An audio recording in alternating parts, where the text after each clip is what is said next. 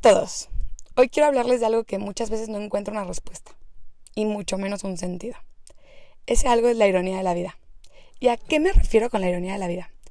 La ironía se dice cuando una situación o un hecho resulta ser completamente lo contrario a lo que esperábamos. Y yo hablo de cuántas veces algo trágico no nos trajo uno de los mejores regalos. O cuántas veces ese dolor que no soportábamos nos terminó volviendo agradecidos.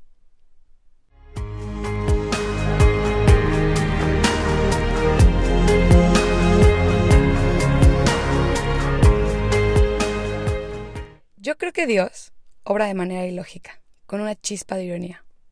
Nos regala una vida tan bella que a veces pareciera que se distrae. Díganme quién nunca se ha preguntado por qué el amor viene de la mano del sufrimiento. Típico hacerlo cuando lo estamos pasando mal. Pero ¿te has sentado a pensar en por qué no hacer la pregunta inversa? ¿Por qué el sufrimiento trae tanto amor? A lo largo de mi vida he experimentado dolor y dolor de verdad, de ese que te asfixia y te hace perder las ganas. Pero puedo ser testigo que Dios permitió ese sufrimiento para despertarme, para darle un giro a mi vida, un giro que me asustó. Porque díganme, ¿a quién le gustan los cambios? Pero esos cambios Dios no los ha permitido para desgraciarnos, sino para llenarnos de gracia. Llenarnos de gracia con algo nuevo, algo que nos sorprenda, que a pesar de la desmotivación nos llame la atención, para que nos demos cuenta que el asombro que viene incorporado en el ser humano es un don, un don que se debe cuidar, un don que en la actualidad muchos jóvenes han perdido y otros no le sabemos sacar provecho. Un don que el mundo nos quiere acostumbrar a tenerlo apagado y hacernos creer que a una determinada edad ya lo conocemos todo. Pero qué gran error, pues la vida está hecha para sorprendernos. Y si no te dejas sorprender cada día, pregúntate, ¿qué estás haciendo con tus días? El amor de Dios es tan grande, tan ilimitado, que ni en una vida terminaremos de conocerlo. Pero ni te frustres, ni te frustres al pensar que no vas a terminar de conocerlo. Si no, aprovecha, Aprovecha y disfruta.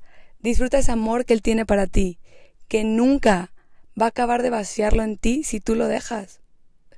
No limites ese amor, no limites la vida, no tengas miedo a lo inesperado o aquello a lo que no encuentras una respuesta.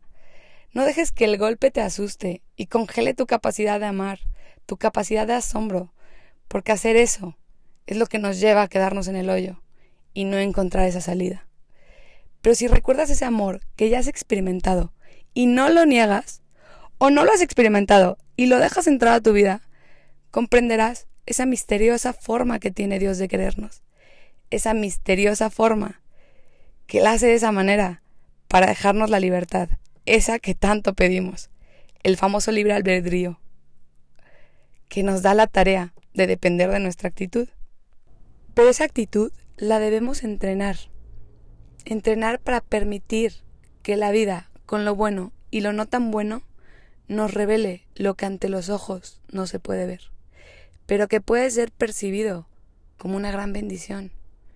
Lo que más miedo nos da, lo que más nos acobarda, eso a lo que queremos huir, es donde está la puerta del tesoro escondido. Permanece en Dios.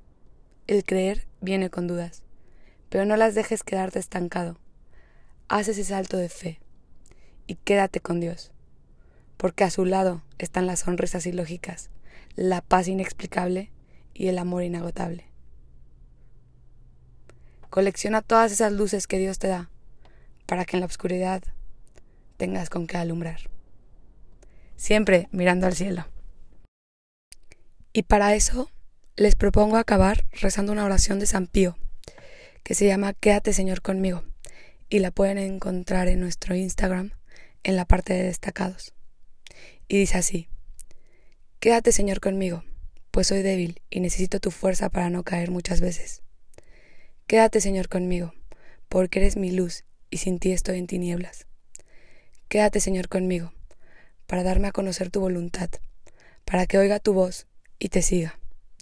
Quédate, Señor, conmigo, porque por más pobre que sea mi alma, desea ser para ti un lugar de consuelo y unido de amor. Amén.